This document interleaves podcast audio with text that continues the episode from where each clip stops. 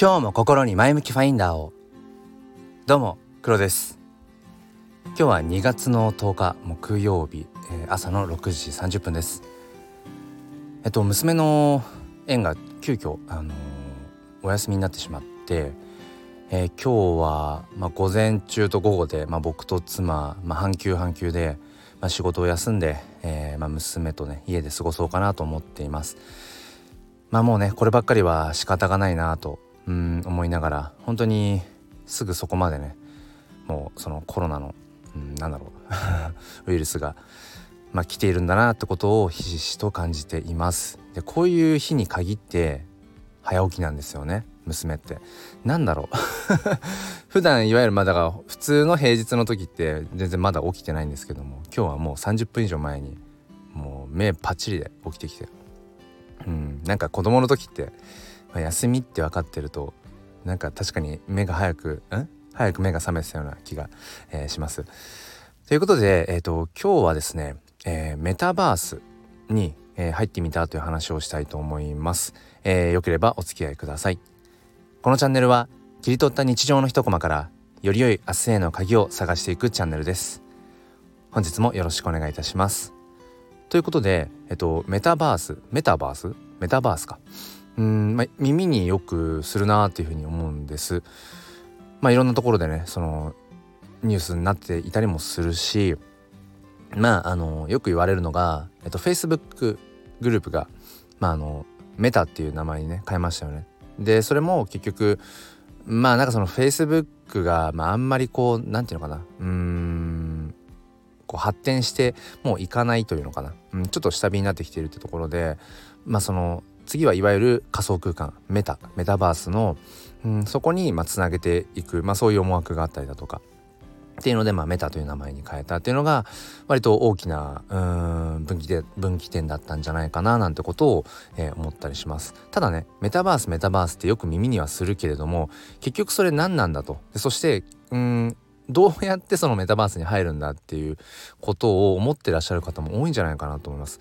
まあ、各いう僕もメタバースって言葉はもうどれぐらい？もう昨年から知っていたけれども実際にじゃあそのメタバースと呼ばれる、うん、仮想空間に、えー、入ってみてはいなかったんです。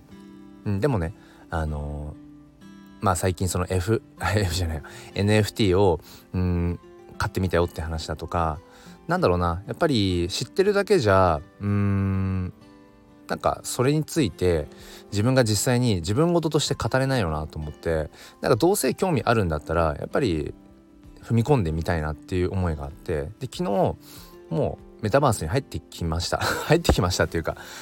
でねそのじゃあメタバースって何なの？仮想空間っつってもじゃあどこから何をしてどうやって入るのって話なんですけれどもあのスマホ1台あれば大丈夫です。でじゃあメタバース空間ってそれってどこにあるの？っていう話だと思うんですけどもまあインターネット上のまあ部屋みたいな感じですね部屋というか、まあ、まあ、空間は空間なんだけれどもえー、ある特定の一つの場所を指すわけではなくてそのメタバースと呼ばれる仮想空間がまあいろんなプラットフォームがそういう空間を作ってるイメージですかね。で僕はそんな中でも、えーと、クラスターという、まあ、国産の、えーと、メタバースプラットフォームに、えーまあ、アカウントを作ってログインをして、えー、昨日試しに入ってきました。でまあほんとちょろちょろっとうんものの10分ぐらい試しにそのクラスターっていう、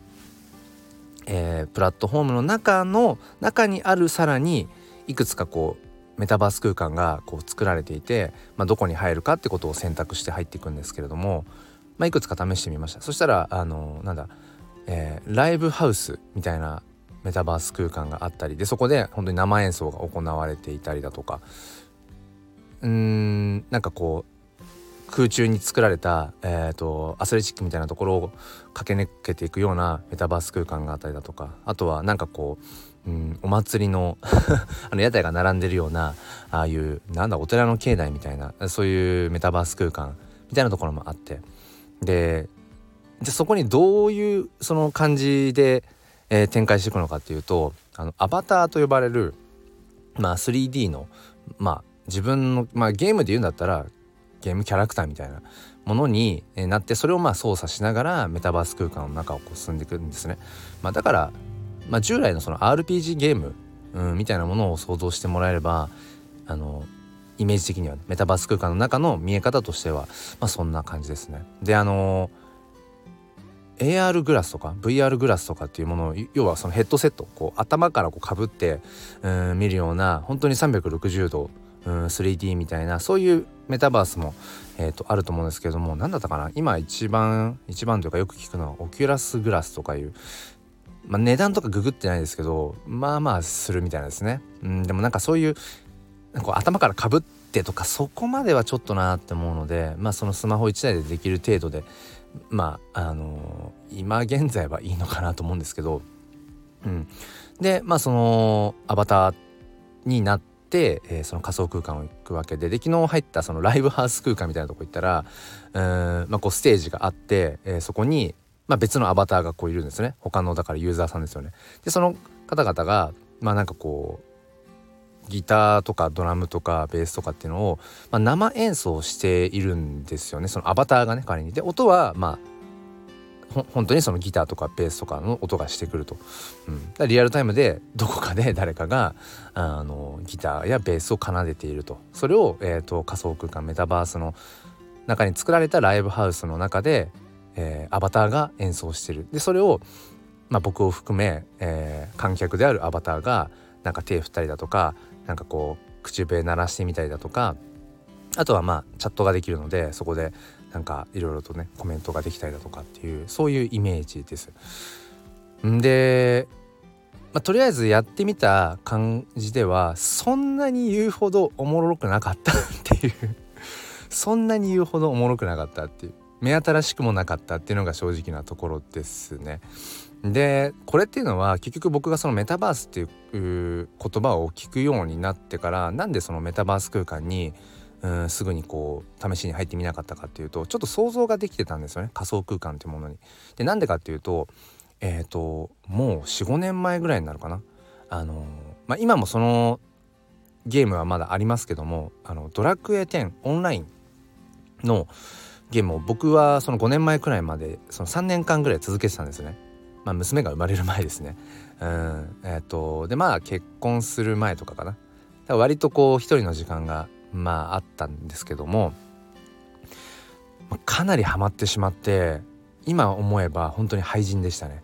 だから仕事から帰ってきた仕事から帰ってきたらもうすぐにそのドラクエの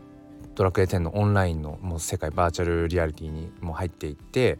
うん、まあ、まさにそのドラクエのキャラクターがアバターでで、まあ、ボスを倒したりレベル上げをしていったりだとか、まあ、いろんなクエストとかもあるんですけれどもで他のプレイヤーさんと、まあ、チャットをしなが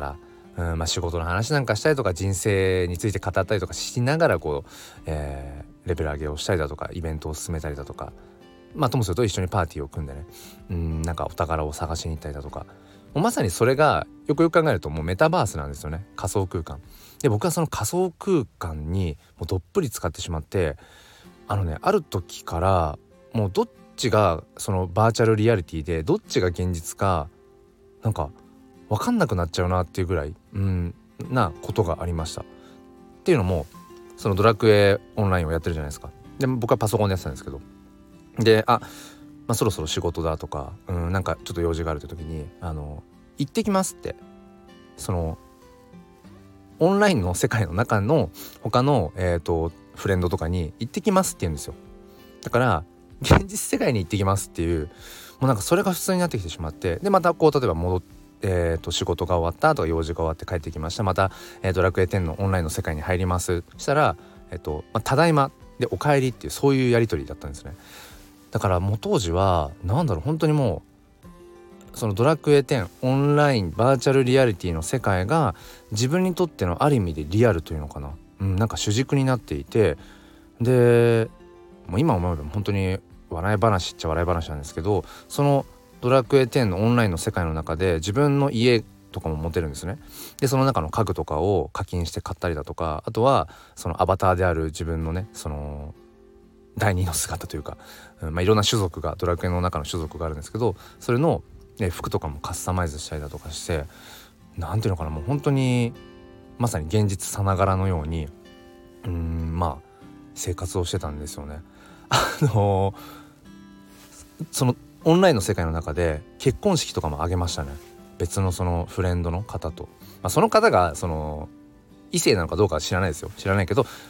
ドラクエのそのオンラインの世界の中では僕が、えーと、と男性キャラで相手が女性キャラっていうことで、まあ、結婚式を挙げたりだとか、うん、まさにだからメタバースですよね。今思えば、うん、だから自分の中でなんとなくメタバース仮想空間というもののイメージができていたしうん。ハマるとやばいっていう ことも分かっていたと。でそれがあって昨日じゃあ改めて今そのいろいろ言われているメタバースのまあ中でまあ多分うん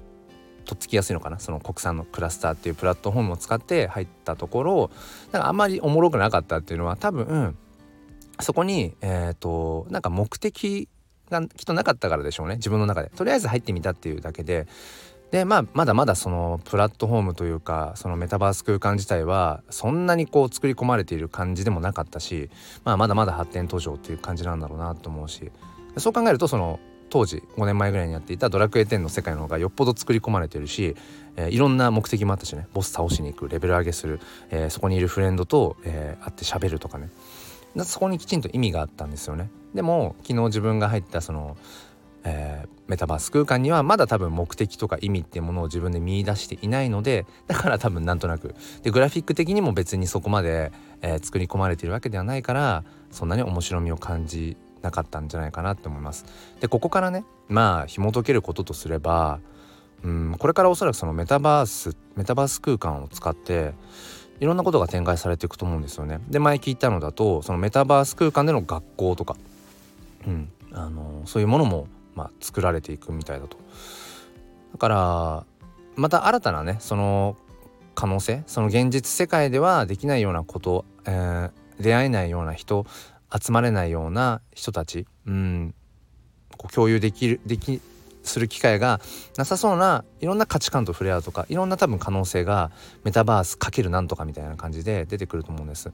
でメタバースの中でこう例えば、うん、アバターを操作していく時にそのアバターのうんいろんな多分アバターっていうものもきっと,、えー、とこれからどんどんどんどん、えー、作られていってじゃあ自分のお気に入りのアバターを手に入れるとかっていう楽しみも生まれるかもしれないしあとは NFT がメタバース空間の中で、うん、連動していってっていうような未来ももうすぐそこまで来ているのでいろんな可能性があるなと思うんですけれどもそれがまあいわゆるメタバース仮想空間であろうが、うん、その現実世界であろうがなんだろうなやっぱりそこに目的、うん、自分がそこで何をしたいのかとか、うん、そこにいる意味って何なのかなっっていうのをやっぱり最終的にはやっぱそこに尽きるのかな。それが現実だろうが非現実であろうがって、うん、だから別にどっちがいいかとか、うん、なんかその仮想空間にどっぷりはまることをうん。是としないとかそういうことじゃなくて、うん、どこどそれが何度も言ってるな。そこが、えーとリアルであろうがリアルじゃなかろうがともするとリアルじゃなさそうな仮想空間が僕にとってはリアルだった。頃も昔あったしそれがよりどころだったこともあったしでもだからこそ現実世界のせ、うん、仕事が頑張れていた時期も正直あるんです。まあネトゲの廃人のあるあるですけど。うん。だからうん一概にどちらがいいかとかっていうのは言えないけれどもまあいろんな可能性が今どんどんどんどん、えー、仮想空間上に広がっているっていうお話をちょっと、えー、してみたいなと思いました。